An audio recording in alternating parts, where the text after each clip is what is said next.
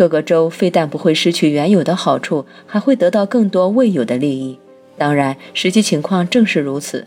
如果当今世界上一百六十个国家愿意结成联邦，结果也将与此相同。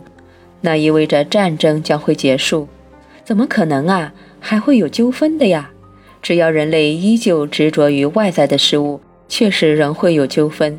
真正的消灭战争以及所有焦躁不安的经验的方法是有的，但那是一种灵性的方法，而我们在这里要探讨的是地缘政治的方法。实际上，诀窍就在于融合这两种方法。灵性的真相必须在实践生活中得到体现，才能改变日常的经验。在这种改变出现之前，纠纷仍然会存在。你说的没错，然而纠纷未必要用战争来解决，未必要用杀戮来处理。加利福尼亚州和俄勒冈州有为水权而开战的吗？马里兰州和弗吉尼亚州有为渔业而开战的吗？威斯康辛州和伊利诺伊州、俄亥俄州和马萨诸塞州有为这些而开战的吗？没有。为什么没有呢？他们之间从来没有过各种分歧和争执吗？长年以来都有吧，我想，肯定有啊。但这些州自愿同意，在遇到州与州之间的事务时，他们将会遵守特定的法律和协议，同时又保留独自处理州内事务的权利。假如由于对联邦法律的解释有所不同，或者仅仅是由于某个州违反了法律，导致州与州之间确实出现了纠纷，那么这件事就要摆到法庭上去说，而法庭解决这次纠纷的权利，则是事先由各州共同赋予的。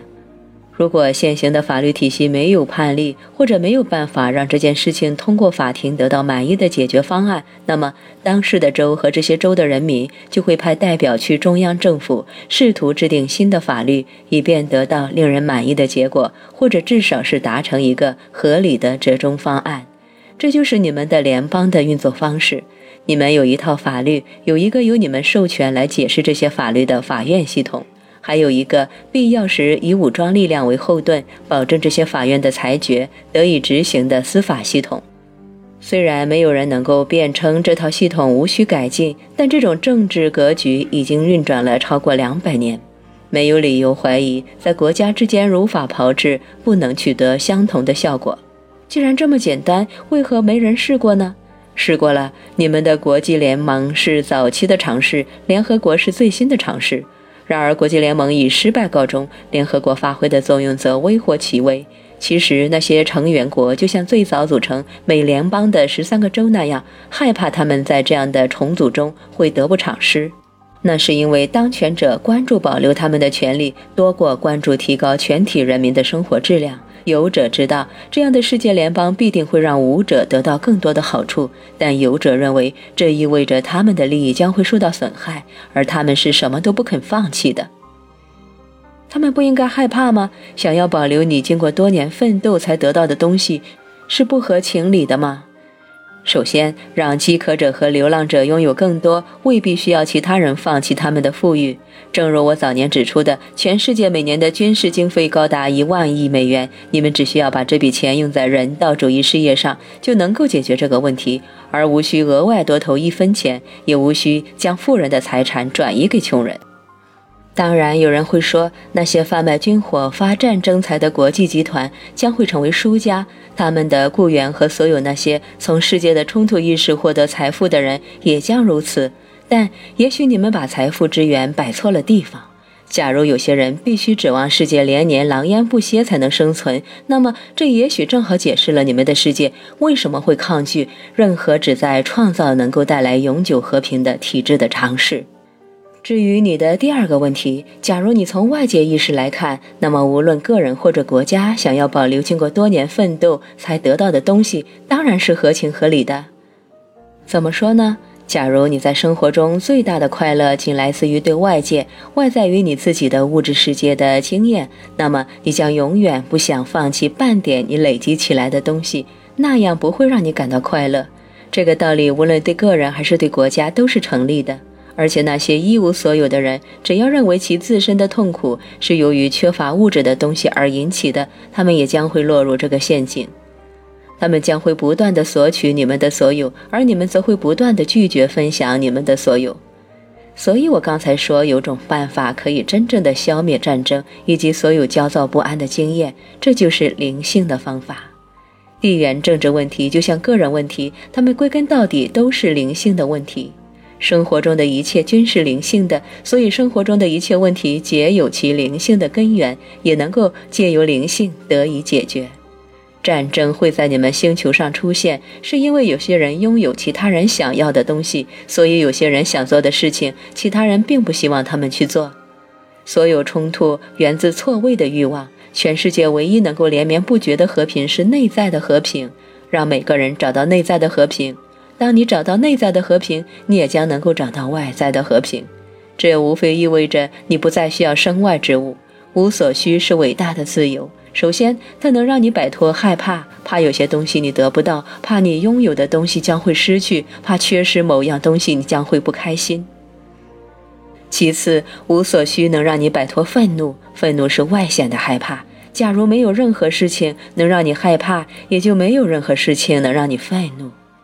当你得不到想要的东西，你不会愤怒，因为你想要它只是出于偏好，而非出于必须。所以你并不怕有可能得不到它，所以你不会愤怒。当你看到别人做了你不想他们做的事情，你不会愤怒，因为你并不需要他们做或不做任何事情，所以你不会愤怒。当有人对你不友善，你不会愤怒，因为你并不需要他们对你友善；当有人对你爱意渐消，你不会愤怒，因为你并不需要他们来爱你。当有人冷酷无情，或者出口伤人，或者想要伤害你，你不会愤怒，因为你并不需要他们采取别的行为，而且你清楚的知道你不可能受伤。甚至当有人想要夺走你的生命，你也不会愤怒，因为你并不害怕死亡。当你丢弃害怕，别人夺走你任何东西都不会让你愤怒。你内在的本能的认识到，你已经创造的一切都可以重新被创造，或者说，更重要的是，那些并不重要。当你找到内在的和平，任何神物、地方、事情、条件、环境或者境遇都无法影响你的精神状态，也无法左右你对此的体验。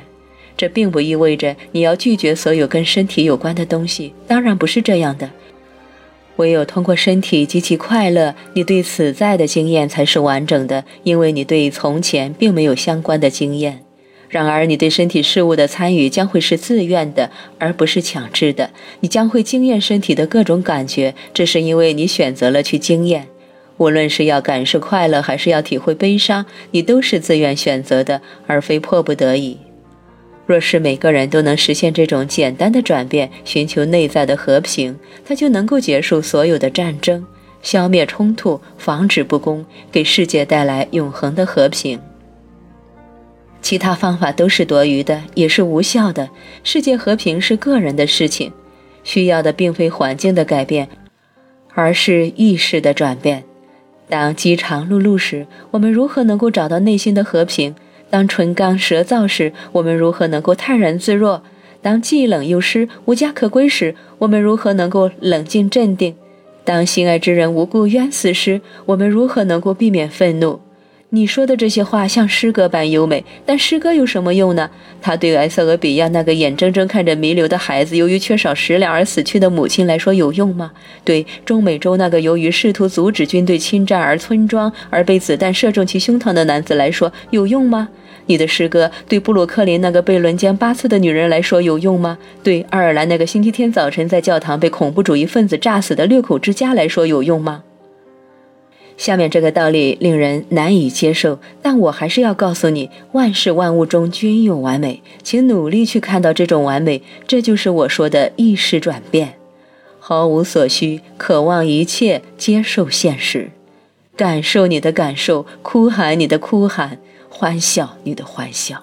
然而，等到所有情感都平息之后，请安静下来，请认识到我就是神。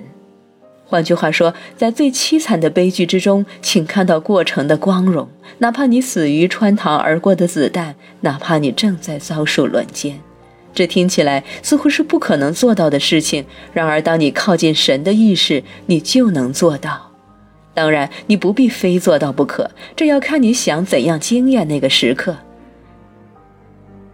在悲剧发生的时刻，最难以做到的，永远是让精神平静下来，潜到灵魂的深处。当你对悲剧无法控制时，你就会自动的这么做。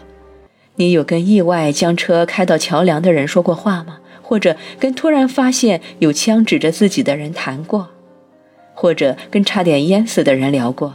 他们往往会告诉你，时间在那一刻变慢了，他们感到出奇的镇定，根本没有害怕。别害怕，因为我与你同在。这就是诗歌对遭遇悲剧的人所说的话。在你最阴暗的时分，我将会是你的光明；在你最漆黑的时刻，我将会是你的安慰；在你最艰苦的时候，我将会是你的力量。因此，信仰我吧，因为我是你的牧者，你必不致匮乏。